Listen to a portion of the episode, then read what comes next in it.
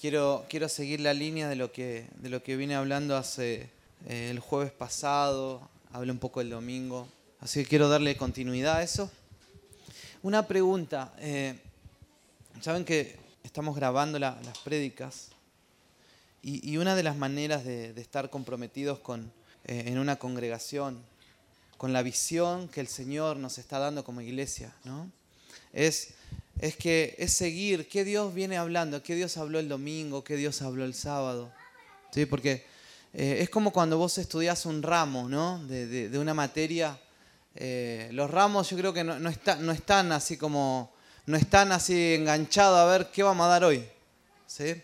Y, una de las cosas que, que ustedes tienen que concientizar como gente, yo estoy hablando a gente madura, gente madura que entiende las cosas del espíritu. Ustedes tienen que concientizar de que cada reunión no es, ah, hoy voy a la reunión a ver qué se da hoy, a ver qué Dios da hoy para mi vida. No, es, yo, ¿qué, qué, voy a seguir trabajando de lo que Dios viene haciendo? ¿Y qué, Dios, qué dirección Dios está dando ahora? ¿Sí? No sé si alguna vez lo viste de esta manera, pero cada reunión es una dirección del Espíritu Santo. Es una dirección de Dios que Dios quiere darte, que Dios quiere darle a su novia ¿sí? a su iglesia. ¿sí? Cada uno, nosotros todos juntos somos la novia, la iglesia de Cristo. Entonces, hay un, obviamente hay, una, hay, una, hay un propósito individual con cada uno, sí, pero hay un propósito macro de Dios para la historia. ¿sí? La historia, la historia de, de la humanidad está direccionada por Dios y Dios gobierna la historia a través de los hombres. ¿sí? Y vos sos ese hombre, esa mujer que Dios va a gobernar tu vida para que haga algo en la historia de esta nación. ¿Crees eso vos? Es como pareciera como que está muy lejos, ¿no?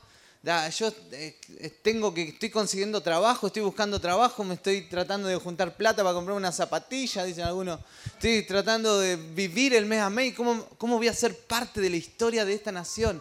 ¿Sabes qué? La vida del Espíritu es así. Porque la, vida en el Señor no tiene nada que ver con comida ni bebida. La vida del reino de los cielos no tiene nada que ver con, dinero o con una posición, sino que tiene que ver con algo de Él, con algo del Espíritu de Él. ¿sí? Pablo decía, ustedes me ven y pareciera que no tengo nada, pero tengo mucho para dar. O sea, la apariencia de Pablo era como decir, eh, este, ¿qué me va a dar este a mí? ¿Qué me va a enseñar? La apariencia. Dios no mira lo que mira el hombre, Dios mira el corazón. ¿Sí? Los intereses de Dios no son lo mismo que tus intereses y que mis intereses. ¿Sí? Muchas veces yo tengo intereses que están totalmente desviados de los intereses del Señor. ¿Sí? Entonces es, algo muy, muy fino, muy loco. Entonces, la vida del Espíritu, la, vida del Espíritu eh, es una vida que, traspasa todo interés humano, que traspasa toda matemática humana. ¿Sí? La vida del Espíritu es, es algo que, que va a trascender en la historia de la humanidad con hombres y mujeres que quiebran el frasco de alabastro. Con hombres y mujeres que tienen hambre, hambre, hambre del Señor. ¿sí? Con hombres y mujeres que no dicen, oh, hoy tengo frío, me parece que... ¿Cómo vamos a hacer un campamento tanto frío, tanto... Esos hombres no sirven en el reino. Es loco, ¿sí? parece duro decir eso. Pero estoy hablando de reino. Estoy hablando de propósito eterno de Dios. No estoy hablando de salvación. ¿sí? Porque la salvación es por fe y en Cristo. Sí, pero vivir la vida de reino, la vida que vivió Pablo, Juan, Jacobo, ¿sí? que, que vieron Timoteo, que vieron esos hombres que lo abandonaron todo y dejaron una huella, son para esos hombres que no dicen, hoy me voy a enfermar, hoy me voy a engripar, hoy no tengo plata, hoy esto. Son hombres que dicen, no me importa cómo esté, pero yo voy a hacer la voluntad de Dios en la tierra, no me interesa nada. Yo lo único que quiero es agradarle a Él y hacer su voluntad. Porque los intereses de los hombres son totalmente diferentes a los intereses que vos tenés hoy. Los intereses de Dios, digo, ¿sí? Que yo tengo. Porque, y cuando te digo a vos, te digo a mí. Mi carne, mi carne, Ariel, tiene intereses totalmente eh, diferentes a los de Dios. Por esa razón, tengo que estar tan alineado a Dios constantemente. Mis intereses son, ay, a ver cuánto me, postean una fotito, cuánto me, ponen like, cuánto me, ponen esto, ay, me vi lindo, me vi linda, ay, me salió bien, me salió mal, hoy, hoy me compré esto, hoy me compré la buena ropa. Son intereses nuestros, pero el Señor, Señor tiene otros intereses. Los intereses del Señor es la tierra, la humanidad, ¿sí? la nación, ¿sí? un continente. Los intereses del Señor son, wow. Y sabes que cuando un hombre, una mujer se mete a los intereses de, Dios, encuentra una plenitud tan alta, tan grande, que nada, nada, nada le puede hacer frente. ¿Vieron las canciones que cantamos? Que nadie me puede hacer frente. Pero en el, realmente en el espíritu, un hombre, una mujer que está metido en el espíritu, nadie le puede hacer frente. No estoy hablando de peleas, sino que ningún, ninguna, ningún problema, ninguna situación nacional, sin ninguna pestilencia, ninguna enfermedad, nada le puede hacer frente, porque dice, yo confío en el Señor, eh. mi fuerza no está en eso. ¿sí? Mi fuerza no está en mi trabajo. Mi fuerza no está en que hoy tengo salud o mañana no. Mi fuerza y mi estado anímico no depende de eso. Depende de lo que el Señor está haciendo, de lo que Él está haciendo, de lo que yo estoy conociéndole a Él. Entonces, ¿saben qué? Y yo siento muy fuerte esto, que que se va a rasgar todo, todo lo que es de la carne, ¿sí? Y te va a doler la cabeza, ¿sí? Y, te, va a agarrar un cortocircuito.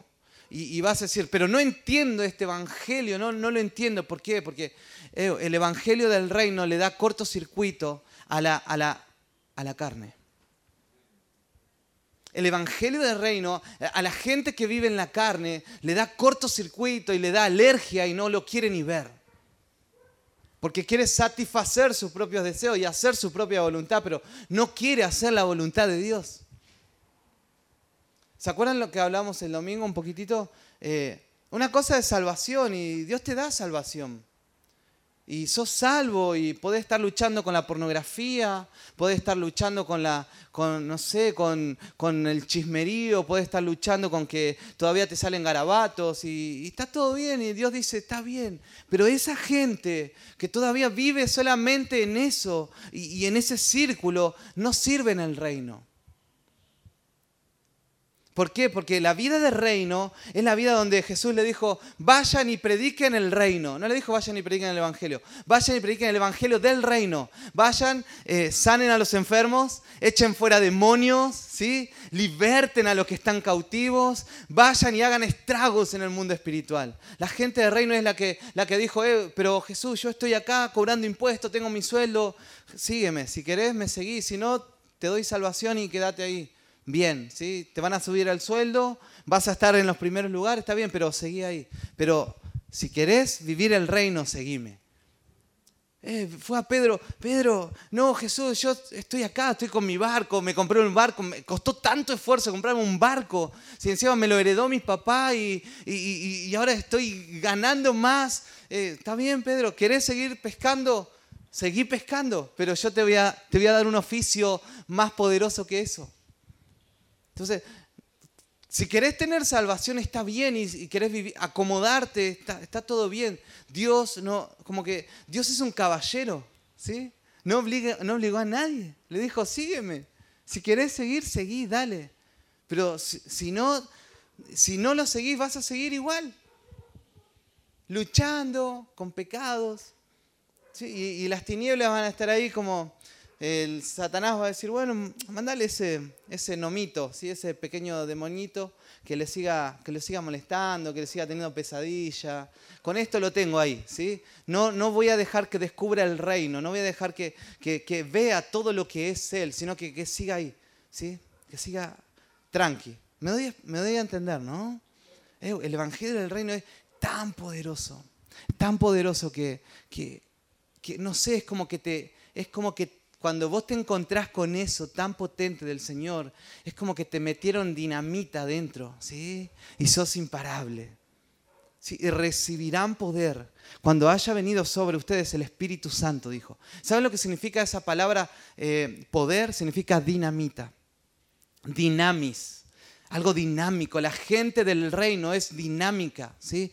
No se detiene, avanza. La gente del reino no, no, no está buscando, eh, no está desempleado. Estás constantemente escuchando, viendo al Señor, sabiendo para dónde va, teniendo dirección. Eh, ¿Sabes qué? Y, estábamos adorando ahí, yo decía, ¿te da crisis existencial algunas veces?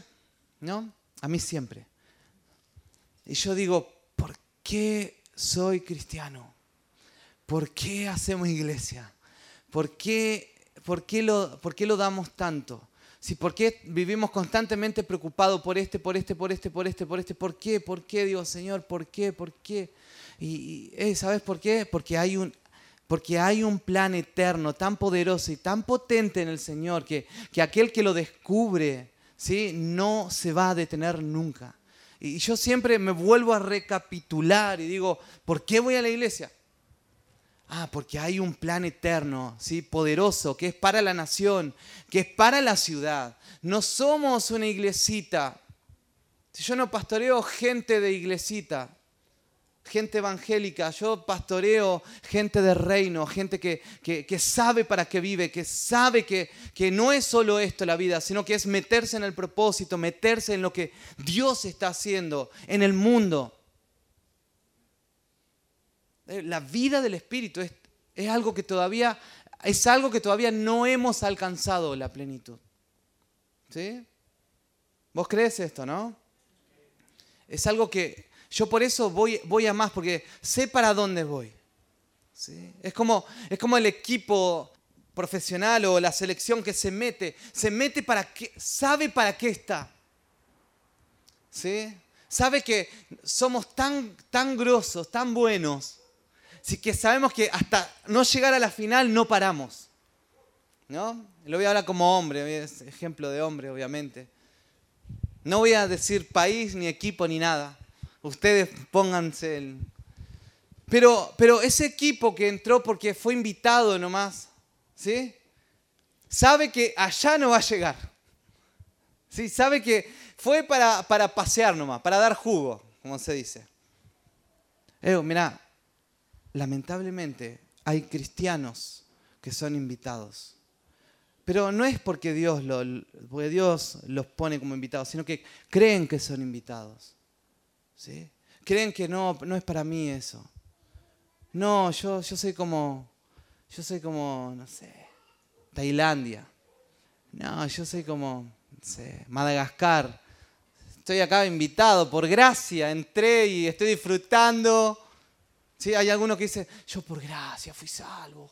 Es un vil pecador, como el gusano de Jacob, y acá estoy, que el Señor haga lo que quiera.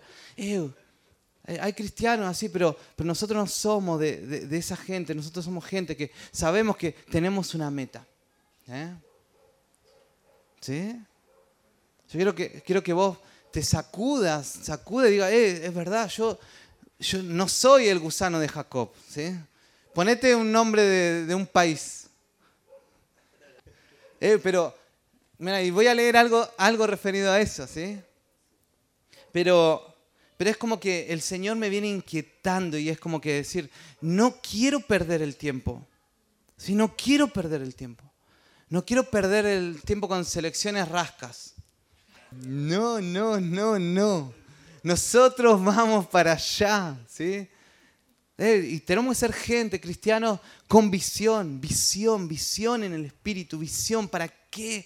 ¿Para qué tanto esfuerzo? ¿Para qué trabajo ¿sí? ocho horas y después me congrego? Ese es el esfuerzo del cristiano. ¿Por qué encima que trabajo todo el día tengo que ir a campamentos, a retiros, a convenciones, a esto? Sí, porque esa es la vida del cristiano de reino. Por eso por eso ser cristiano no es para gente que no ha nacido de nuevo, porque eh, para hacer todo lo que hacemos como hijos de Dios, tenemos que nacer de nuevo, tenemos que ser de otro planeta. Tenés que leer la Biblia, tenés que orar, tenés que orar por el otro, tenés que evangelizar, tenés que diezmar, tenés que ofrendar. Eh, y todo, parece como que todo se te está chupando, parece que todo está, todo como que mengua, pero, pero para entender que la vida del Espíritu, la vida del reino, nunca es para menos, sino que siempre es para más. ¿sí?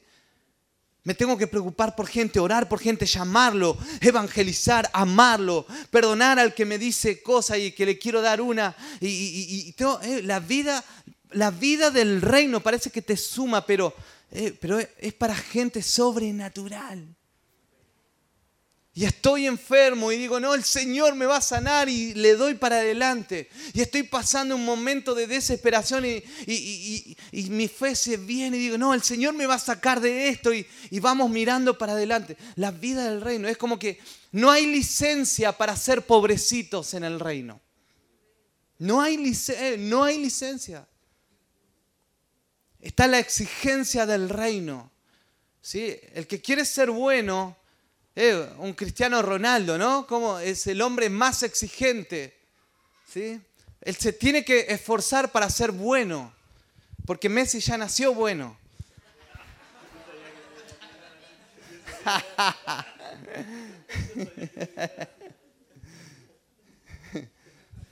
Es así. Si quiero ser de la vida del reino, eh, no tengo que escatimar, no tengo que decir, ay, pobre de mí, no, pastor, eh, oh, puedo, oh, pobre. No, no, eso no. Prohibido en el reino. No estoy diciendo uh, que eh, nos volvemos indolentes. No, no nos volvemos indolentes. Pero sabemos que nosotros tenemos algo más poderoso que lo que tiene el mundo. ¿sí? Tenemos algo pero glorioso. Así que tiene que ser descubierto. Así que tiene que ser desarrollado. Y si hoy estoy viviendo una crisis, y si hoy estoy viviendo mal, eh, sabemos que en el Señor la vida del reino es una, ese no es, nuestro, no es nuestra estadía, no es nuestro paradero, ¿sí? es una pasadita. Es una pasadita. Lo que vivo es una pasadita, pero yo he vivido y me he encontrado con gente que, que uno dice, bueno, él está así porque es una pasadita. Y después de años lo encontré y todavía está esperando la micro. Todavía está en el paradero. Y, vos date cuenta y mirate, mirate y ve, y ve tu vida en el reino fue una vida de avance. no estoy hablando de lo financiero, en lo económico, nada de eso. Estoy hablando de una vida de avance en, en, el hombre interior, ¿sí? en el espíritu, en la manera de pensar, en la manera de ver la vida. Una persona que avanza, que no se detiene, que ha superado un montón de límites en la vida del Espíritu se superan todos los límites. No es una mentira lo que te estoy hablando, es algo, es algo, eh, pero cuando yo me encuentro con gente evangélica, yo digo, wow, esto está viviendo en el desierto 40 años y lo ves todos los años y está igual, igual, igual, igual y, tiene la misma crisis y, lo mismo. Eh, ¿Sabes qué? Está, no se la jugó por el reino. Es una persona que seguramente le pone peros a todo, que se cree pobrecita, se cree que le tienen que dar, se cree que no va a poder, se cree porque que alguien tiene que venir, Benijín, algo, algo le tiene que, algo le tiene que caer de encima, no sé. Se me cayó el carné ahí, ¿no? Con Benijín. Pero se entiende, se entiende lo que, lo que hablo, ¿sí? ¿Se entiende? Es como que hay una meta, hay, un, hay, hay, un camino y hay, hay, un destino donde nosotros vamos. El, el jueves pasado hablé sobre eh, el pobre en espíritu. Los pobres en espíritu son los que establecen el reino. Y el pobre en espíritu es el que tiene hambre, quiere más, no escatima nada, sino que no, no, le importa, no le importan las barreras porque tiene hambre y, va a pasar los cercos, va a pasar los alambres, va a ser un hoyo bajo, pero nada lo va a detener. Como los amigos, ¿no? Eran, eso sí, eran pobres en espíritu, el paralítico, estaban sus amigos y, sabían, sabían que había algo más, sabían y, había gente, había un montón de peros, pero rompió, no sé, rompió los esquemas, rompió los límites y llegó a Jesús. Rompieron el techo y, vieron la gloria de Dios. El pobre en espíritu es como que no tiene peros, ¿no? Es como que al pobre le digan, eh, ¿sabes qué? Em, si te, si te, si mira, tenés que ir a buscar una cosa en tal lugar y a otra ciudad. y, este diga, uh, ¿sabes qué? No tengo plata para ir allá. Porque le dan como una, alternativa, le dicen, si vos vas hasta allá, se te van a resolver todos los problemas, ¿sí? vas a salir de todo esto. Y, el pobre espíritu está desesperado, dice, sí, claro, ¿qué hago? ¿A quién mato? ¿Sí? ¿Entrego a mi suegra? Dice el hombre. ¿A quién? El pobre espíritu no le importa nada va a romper todo el, todo el límite para llegar, porque hay hambre adentro. Entonces la, gente que establece el reino, ¿sí? que, establece algo diferente, gente que no se detiene, no para. ¿Mm? Gente que, que se, te, se te van a salir gente que te van a decepcionar en el camino. Pero eso no tiene que ser una, una limitante para amar y buscar el reino. ¿Mm? Efesios 1.13. Esa era la intro. El Señor viene como calándome fuerte, fuerte. Una pasión por, una pasión por, por, por ver, por ver lo que, lo que vamos a hacer. ¿sí? Bien. Efesios 1.13, fíjense. En él también ustedes, después de escuchar el mensaje de la verdad, el evangelio de vuestra salvación, y habiendo creído fueron sellados en Él con el Espíritu Santo de la promesa, que nos es dado como garantía de nuestra herencia, con mira a la redención de la posesión adquirida de Dios, para alabanza de su gloria. Eh, son como niveles, fíjate, ustedes después de escuchar el mensaje del Evangelio, ¿sí? después de escuchar, dijeron, sí, Cristo, yo te sigo fuimos sellados con el Espíritu. Pero, pero es acá donde, donde como, es como que se, se abre una brecha entre los diferentes tipos de, cristianos. ¿sí? Están los que recibieron la salvación y se quedaron y gracias Señor, ¿sí? ah, y, quedaron ahí. Y, y está la, la, brecha de donde hay gente que, que van hacia la herencia, van hacia lo que el Señor los llamó, porque Dios nos llamó como, Mira, Dios nos llamó como hijos de Dios para, para adquirir algo en, el reino, para adquirir algo como cuerpo, como iglesia. ¿sí? Está bien tus adquisiciones personales. ¿sí? Eh, Dios es un Dios de sueños. Pero hay una adquisición corporal como cuerpo que tenemos que aprender a vivir y a funcionar como cuerpo. Y y hay gente que sabe funcionar para sus propias adquisiciones, ¿sí? que está bien, pero ahora viene un nivel mayor que es funcionar como cuerpo. ¿sí? Es vivir como cuerpo, vivir para los planes, para los propósitos de Dios, como cuerpo, como iglesia, como congregación. ¿sí? La iglesia no es una institución de los hombres, es, una, es algo establecido por el cielo. ¿sí? Y ahora vamos a ver por qué. Entonces, hay una brecha donde gente que se mete y es parte del cuerpo, pero en el espíritu. ¿Sí? Una cosa es estar acá, estamos juntos, pero hay gente que en el espíritu no está.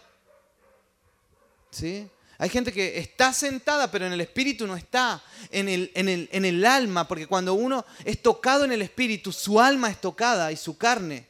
Porque cuando el espíritu te toca, todo, Todas las motivaciones de tu corazón son llevadas a, los sentimientos del Espíritu. Fíjate esto, después de cada reunión que tenemos, ¿no? Uno llega a la reunión y dice, oh, sí, oh, me saluda ese hermano, medio pesado, que viene, uno llega a la iglesia, se sienta y adora al Señor, pero cuando viene la manifestación del Espíritu Santo en nosotros, ¿sabes qué pasa? Yo me doy cuenta es como que termina, yo digo, ya, termino, ya termino. Y yo siempre así como me persigo, ¿no? Ya termino, ya termino. Y termino muchas veces como que voy corriendo, corriendo, termino rápido y todos se quedan hablando. Se quedan media hora más hablando. ¡Ay, qué lindo! Ah, y yo lo único que veo ahí es la manifestación del Espíritu que se manifiesta en el corazón. ¿Sí? Porque cuando uno es tocado en el, espíritu, en el espíritu, tu corazón es movido a amar a la gente.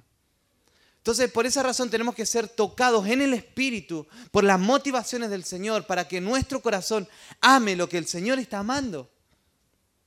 ¿Sí? Entonces, es tan importante, tan importante funcionar, obviamente, como iglesia. Y acá y uno puede decir, bueno, acá somos, somos 40, 50, 60. ¿Cuánto hay en tu iglesia? Bueno, hay tanto. ¿Sí? Pero, ¿y en la iglesia espiritual? La iglesia del Espíritu, ¿cuántos son? ¿Sí? La iglesia natural pueden ser tantos, pero la iglesia del Espíritu y la única que va a manifestar y a, traer un cambio en una nación, en una ciudad, no es la iglesia numérica, sino que es la iglesia del Espíritu. ¿Cuántas iglesias multitudinarias? ¿Sí? De miles, dos mil, tres mil. Y digo, ¿qué están afectando en la ciudad? ¿Sí? ¿Qué, están haciendo? Eh, ¿Paró la delincuencia? Pararon los robos, pararon las enfermedades. Una iglesia, una iglesia del Espíritu es una iglesia potente que, que trae la manifestación de Dios en la tierra. Donde en su trabajo se convierte en todo, donde, en su trabajo empiezan a sanarse los enfermos. Es una iglesia del Espíritu. ¿sí? Yo por eso siempre digo, está bien, somos tantos, pero no me emociona tanto algo numérico, sino que me emociona mucho es ver la gente del Espíritu, ver la iglesia del Espíritu. Porque cuando la iglesia es numérica y no está en el espíritu, ¿sí? gracias a Dios acá no pasa, eh, puro problemas. Y siempre lo digo, es así. Entonces, tenemos que mentalizarnos por qué soy iglesia, por qué soy cristiano. ¿Sí? Porque hay algo, hay algo mayor, hay algo mayor que mis intereses, hay algo mayor, hay algo mayor. Y no digo, mira, yo no estoy en contra de tus intereses. ¿Sí? Sino que vas a abrazar tus intereses, ¿sí? Y, los vas a llevar, ¿sí? A, posicionarlo a los intereses del Señor. ¿Sí? No estoy en contra de eso, pero muchas veces abrazamos nuestros intereses y nos quedamos ahí. ¿Sí? Mira, y te digo esto para que, para que pienses esto nomás. Decí conmigo esto, hay más. ¿Sí? Hay más, hay más, hay más hay más familia, hay más iglesia, hay más, hay más, hay más. Sí, y no lo logramos nosotros, lo logra el Espíritu. Pero lo único, lo único que hacemos nosotros como iglesia, ¿sabes qué es? Es darle lugar al Espíritu. ¿Sí? Démosle lugar al Espíritu Santo. Démosle lugar, tengamos hambre, solamente tengamos hambre. ¿Sí? Que eh, después vamos a engordar. tengamos hambre, hambre, hambre, hambre del Señor, que, que después Él hace lo demás, ¿no? Hay hambre de Dios y Él hace lo demás. Él nos fusiona, Él nos posiciona, Él nos activa, ¿sí? Él, nos, llena, él, lo hace Él, ¿eh? lo hace Él. Entonces, tenemos que ser esa iglesia, esa iglesia que, que sea una bomba en una ciudad, ¿sí? Una bomba en el lugar donde estás. Ahora sí leo el versículo. El cristiano aceptó a Cristo, bien, está todo bien. Y Pablo hace esta oración, una oración tan poderosa de Pablo. Hoy lo leí en, el tiempo de oración. Por esta razón, Efesios 1:15, por esta razón también yo, habiendo oído de la fe en el Señor Jesús que hay entre ustedes y de vuestro amor por todos los santos, no ceso de dar gracias por ustedes haciendo mención de ustedes en mis oraciones. ¿Saben qué? Hasta hace un tiempo Dios me está poniendo mucha carga para orar. ¿Saben que yo oro por ustedes? Pero oro con nombre. ¿sí? A los que no oro por cada uno. ¿sí? Le voy a ser sincero. Oro por, por el que el Señor me va poniendo. ¿sí? Y, voy y, y el Señor me pone y yo digo, Señor, Señor, consúmelos. Consúmelos.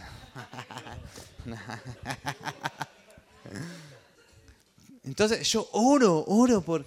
Eh, cuando, por eso los tiempos de oración, amo los tiempos de oración, amo, amo, amo cuando estamos ahí. Hoy me vine, salí a las 6 de la mañana en Alicantén, tuvimos que ir a Alicantén porque mi cuñada vino de Argentina y, y para pasar tiempo con ella. Y hoy le digo, amor, mañana salimos a las 6 de la mañana y nos vamos a la oración. Y nos venimos, y venía con, no venía así, oh, tengo que ir a la oración. Y, uno me hizo burla, y oh, tenés que ir a la oración, eh, aquí. Y yo le digo, ¿sabes qué? A mí, yo, a mí me encanta eso. Me encanta, ¿no? ¿Cuántas veces dijimos, eh, me aquí? Sí, señor, yo, yo. Y después cuando llega el momento, eh, porque hacer algo por el reino, por el Señor, es como la muerte a uno, ¿sí? Es, es algo. Entonces decía, no, yo, a mí me encanta ir, realmente lo disfruto, lo disfruto. Entonces llegamos hoy, estuvimos en la oración y, y, acá Pablo decía, yo doy gracias por cada uno de ustedes. Yo estoy feliz porque ustedes tienen a Cristo, porque ustedes se aman, ustedes eh, están creciendo. Yo amo. Y es como que Pablo estaba enamorado de los efesios, ¿no? de, de la iglesia, así. ¡Wow! Como se sentía orgulloso. Pero sigue diciendo, pido al Señor que el Dios de nuestro Señor Jesús, el Padre de Gloria, les dé espíritu de sabiduría y de revelación en un mejor conocimiento de Él. Lo que yo conozco está bien, pero siempre hay algo mejor. ¿sí? Lo que yo conozco, lo que vos sabés, y no te estoy hablando de teoría, no estoy hablando de teología ni de teoría, te estoy hablando, ¿qué conoces? ¿Qué conoces del Señor? ¿Qué conoces? ¿Conoces Conoces su amor, su protección, su provisión. Conoces que no eres un huérfano con Él. Conoces que, todos los peligros que vos pasás, Él siempre está con vos y nunca te pones a llorar por los peligros. ¿Sí? ¿Sabes que conocer al Señor es decir, Señor, estoy, la estoy pasando, la estoy pasando, pero yo conozco que esta parte, yo he conocido esta revelación y sé que vos vas a sacarme de esto. Eso es conocer al Señor. ¿Sí? pero cuando yo empiezo a reclamar a, cosas que eh, lo que es Él y lo reclamo es porque no lo conozco. Y si yo digo, Señor, me, va a faltar, no voy a llegar a, fin de mes, eh, no estás conociendo esa área del Señor. Pero Señor, ¿por qué me hacen la vida imposible? ¿Cuándo vas a hacer justicia por mí? ¿Por qué? Si yo siempre soy buen cristiano. Eh, bueno, vas a conocer esa área de Él, pero te va, te va, te va a hacer te va a hacer pasar por, por la paciencia. Entonces Pablo decía, yo oro para que haya una mayor revelación del conocimiento de Jesús. ¿Cuántas veces dijiste, no, uh, justo hoy se largó a llover? Es un momento especial para buscar a Dios, todo está bien, pero, pero no, mejor no. No conociste todavía. ¿Cuántas veces pusiste pusiste en tela de juicio cosas, ¿sí? Que se hacen por el Señor. No lo conociste. Entonces hay, hay, hay conocimientos y hay revelaciones que, que tienen que ser como descubiertas en nuestro corazón para poder amar más al Señor. ¿sí? El hambriento no escatima nada de su vida para el Señor. El que conoce al Señor, no sé si vos, no sé si te viene a alguien en la cabeza, gente decir, no, este está loco. ¿Cómo tanto hace por Dios? ¿Sí? No sé si conoces a alguien así, decir, pero no este, o conociste la historia de algún, de algún, de algún mártir ¿no? Eh, en la fe. Hay, hay, un libro que se llama Los Generales de Dios. Entonces, eh, hay veces que uno dice, pero tanto, tanto así es. Y ahí, es donde uno tiene que decir, esa área de Jesús no la conozco. Entonces Pablo decía, yo oro para que sean abiertos tus ojos, para que tengas un mayor conocimiento de Él. el Hijo de Dios, la hija de Dios que tiene una mayor revelación, ni los pastores, ni, ni los tremendos ministros, ¿sí? Que, que, vos podés ver ahí, lo podés ver como reungidos, ellos no han llegado al mayor conocimiento de Cristo. Todo, todo vamos a ese camino. Y el mayor conocimiento de Él va a ser solamente cuando seamos llevados de esta tierra, ¿sí? seamos rasgados de esta carne y vivamos una vida del Espíritu y seamos como transfigurados. Porque mi carne, mi carne, mi mente y mi corazón es como que siempre está así, luchando para que yo no conozca más de Cristo. ¿Sí? tu carne, tu mente, tus cuestionamientos son, son como velos que no permiten ir más allá con Cristo. Entonces necesitamos, hoy hablaba con una persona y me decía, sí, pastor, estoy pasando esta necesidad y, esto y aquello. Y yo le, y yo le decía, mira, no, no, te sientas, no te sientas mal por, porque te humillan. Porque sabes que están humillando tu carne. No te sientas mal porque estás pasando necesidad. Le digo, no llores por eso. Eh, no, no te sientas mal, no te sientas desesperado. ¿Sabes por qué? Porque tu carne, tu razonamiento está siendo procesada para que sea quebrada. ¿Sí? Para que puedas vivir la vida de dependencia y la vida del Espíritu de Él. Porque cuando, sal, porque cuando nos sacan del, del espacio de comodidad, y nos, y nos exige ¿no? a vivir la vida del Espíritu, es como que, ¿qué se quiebra? Mi carne. ¿No se quiebra tu carne cuando tenés que amar a tu enemigo? No, Señor. No sé si alguna vez lloraste. Yo he llorado por eso. Yo he llorado por las injusticias en contra mía. ¿Sí? Y, donde yo sé que no, no tengo que hacer nada, no tengo que actuar. Porque mi carne es quebrantada. Mi justicia propia es quebrantada. Entonces, todo eso, todo ese quebrantamiento, lo único que está haciendo es matando a Ariel. ¿Sí? Matando la carne. Por eso cuando pasen momentos de tribulación, momentos difíciles, pensar en esto, mi carne está muriendo porque, el, porque yo estoy con el Señor. Mi espíritu está, está creciendo. Tu espíritu va a crecer. Tu espíritu va a conocer más de Cristo. Vas a conocer más de Cristo. Y, y cuando conozca más de Cristo, ¿sabes qué va a pasar? Se va a despertar una pasión dentro tuyo eh, por el Señor. Va a arder por el Señor. Va a decir, Señor, yo quiero más, quiero más. Lo único que hace que no, no querramos más de Cristo es mi carne, es tu carne. Tu carne es cómoda. Quiere quedarse a ver una peli, quiere estar descansando porque mañana se tiene que levantar temprano y vos estás acá. ¿Sí? Es la carne, pero venciste tu carne y dijiste, voy, voy, porque esto, esto tiene que ser quebrado. La carne va a ser, va a ser va a ser quebrantada y vas a vivir la vida del Espíritu. Y cuando vivís la vida del Espíritu es como, wow, es como, como que pareciera que no te duele. Obviamente que duele, ¿no? Pero como que eso no, predomina, no gobierna en vos. Es donde te volvés inquebrantable o, o blindado, te volvés a ser una persona blindada y vas, a pasar por los momentos y nada te va a torcer. ¿Sí? Vas a, ¿Saben qué? ¿Saben cuántos cristianos ¿Cuántos dicen, sí, yo voy a hacer esto, voy a empezar a buscar a Dios, voy a hacer esto, voy a hacer aquello, pa, pa, pa, pa? ¿Cuántas veces dijeron, el lunes empiezo los devocionales? ¿No? Es como la dieta. El lunes empiezo. ¿Y sabes qué? Como tu carne es débil, ¿sí? Dijiste, no, hoy no quiero levantarme. ¿Sí? La carne. ¿Sí? Pero esa persona que ha vencido la carne es una persona que no, no tranza lo, lo que le prometió al Señor nunca. Aunque esté malo, aunque esté buena la situación, no tranza en nada. Siempre es fiel. ¿sí? Y entonces, oro para que, para que venga un espíritu de sabiduría y de revelación en un mejor conocimiento de Él. Y, quiero que esto sea tu oración, que puedas tenerlo y orarlo. Señor, quiero conocer más de Jesús, quiero conocerlo más a Él en el 18, mi oración es que los ojos de vuestro corazón sean iluminados. Eh, pero no eran cristianos. ¿No eran cristianos? Vos podés ver esto. Hay cristianos que tienen los ojos cegados, cegados al reino. ¿Sí? Hay cristianos que no ven el reino, ven la religión evangélica, porque no soy católico, soy evangélico. Entonces, hay cristianos que tienen los ojos todavía cegados al reino y a lo que a Cristo, a Cristo mismo. ¿No? Entonces, no es una oración así como, eh, esto necesitamos nosotros. Que nunca, mirá, es como, esto es un peligro. Que nunca, nunca nuestros ojos se velen a lo que Él está haciendo ahora.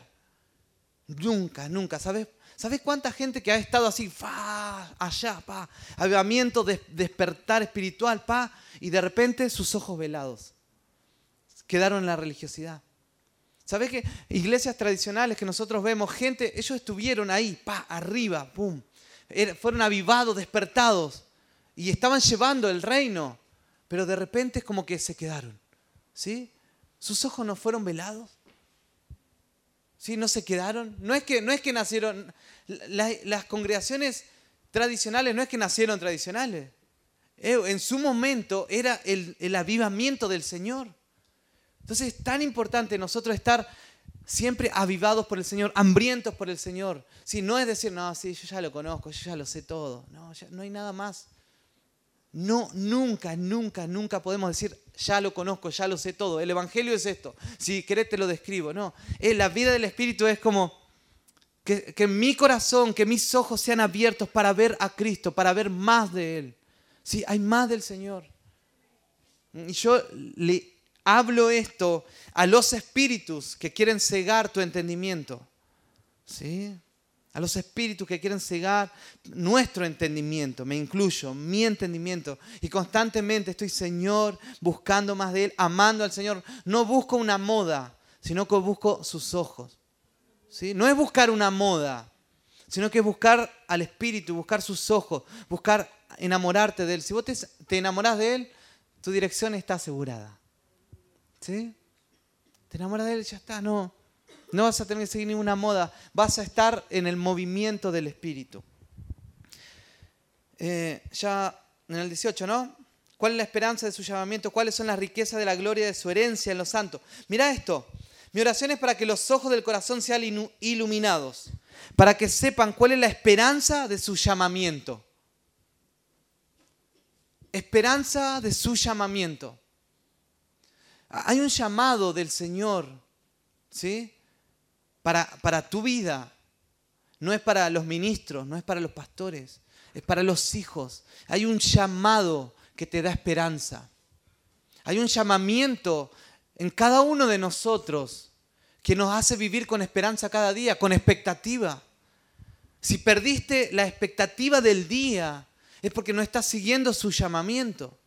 Es porque no estás viendo el llamamiento del Señor. No puede haber un hijo del reino, un hijo de Dios, que diga, oh, hoy estoy aburrido, no sé qué hacer. No sé. No, la gente que tiene sus ojos con el entendimiento así bien claro, dice, yo sé para dónde voy. Hay una esperanza, hay un llamamiento, hay un llamamiento de Dios que te hace vivir con esperanza. Mira, y te hablo esto no para acusarte y, que te sientas mal y que... No, te hablo esto para que los ojos sean abiertos y para que digas, ah, sí, hay más. Y si estabas viviendo sin esperanza, y si estabas viviendo con los ojos velados, es para que el Señor despierte algo más en nosotros. ¿Sí? Eso, eso produce la palabra. Hay un llamamiento que nos hace vivir con esperanza. ¿Y cuáles son las riquezas de su, de su gloria, de su herencia en los santos? Hay riquezas, hay gloria, hay herencia. E, eso es lo que hay. No podemos, no podemos vivir eh, ignorando todo lo que el Señor tiene. Hay esperanza, hay llamamiento, hay gloria, hay herencia, hay riqueza. Pero ¿sabes qué? Cuando un hijo de Dios no ve eso es porque sus ojos están velados. Si no ves gloria, si no ves herencia, si no ves riqueza, si no ves llamamiento, es porque hay velos que no nos permiten ver. ¿Sí? Y no te sientas mal, como te digo, sino que el Señor va a empezar a quitar velos. Vamos a empezar a ver, vamos a tener esperanza, vamos a caminar al llamamiento, vamos a vivir con, con gloria, vamos a vivir con herencia. El Señor es mi herencia, si yo lo tengo todo. ¿sí? El Señor me llamó a esto y yo no paro, no bajo los brazos. Eh, ¿Sabes qué es? Gente llena del Espíritu, llena de dinamita interior. ¿Y cuál es la extraordinaria grandeza de su poder en el 19? ¿Y cuál es la extraordinaria? Pablo decía, oro para que vean esto. ¿Cuál es la extraordinaria grandeza de su poder para nosotros, los que creemos? Conforme a la eficacia de la fuerza de su poder, el cual obró en Cristo cuando le resucitó de entre los muertos y le sentó a su diestra en los lugares celestiales, muy por encima de todo principado, autoridad, poder, dominio, de todo nombre que se nombra, no solo en este siglo, sino también en el venidero. Todo sometió bajo sus pies y él lo dio por cabeza sobre todas las cosas a la iglesia. Nos hizo gobernantes. Nos hizo gobernantes. ¿Sí? Y, y saben que yo persigo esto. Yo persigo gobernar en los lugares celestiales desde los lugares celestiales. Yo percibo que como iglesia vamos a gobernar. Y cuando estoy hablando de, gobernar, estoy hablando en el ambiente del espíritu. ¿sí? Sí, una iglesia, una familia, familias que, llegan gente endemoniada y, el solo hecho de, de, estar tu vida, de estar vos, esa persona va a ser liberada porque vas a gobernar los lugares celestiales. Donde llegas al ambiente de tu casa y vas a gobernar el ambiente hostil que hay en tu casa ambiente de poca fe, de, poca esperanza. Eso es lo que somos como iglesia. Y cuando salimos de acá tenemos que salir empoderados y decir, Señor, vos me diste poder, tengo tu herencia, tengo tu gracia, tengo tu gloria. Y eso se tiene que manifestar en nosotros. Se tiene que manifestar. Hace poco escuchaba gente decía, y bueno, el Señor nos va a dar la victoria, y el Señor nos, va a dar la riqueza y todo. Eh, somos, somos, aunque no tengas ni uno acá, somos eso. Somos, por eso vivimos en el Espíritu y no en lo natural, porque los caminos del Señor son más altos que los nuestros. Tus caminos, ¿sí? Te los puede tomar el enemigo, caminos bajos. Pero los caminos del Señor son altos, más altos. Él tiene caminos altísimos para nosotros, caminos gloriosos para nosotros. Y por eso tenemos que transitar esos caminos. Somos, no es lo que tenga acá, no es lo que tenga el cartón, lo que diga, sino lo que, lo que soy en el Espíritu. ¿sí? Y, sabes que aunque no comprendas, no importa, aunque tu mente no entienda, sí, no importa, porque sé que hay una mente del Espíritu, aunque tus ojos no vean, hay ojos del Espíritu que ven más que tus ojos naturales, ¿sí? Y, lo que hablo, lo hablo en el Espíritu y, y vamos a ser despertados todos juntos como iglesia para gobernar el gobierno que el Señor nos dio como iglesia, ¿sí? Y vamos a vivir y vamos a, transitar y vamos a obtener todo, todo el llamamiento que Dios tiene con vos, lo vas a obtener. Todos los sueños que Dios tiene con vos, lo vas a obtener. Sí, pero vas a traer esos sueños y los vas a poner eh, en el reino, lo vas a poner como iglesia.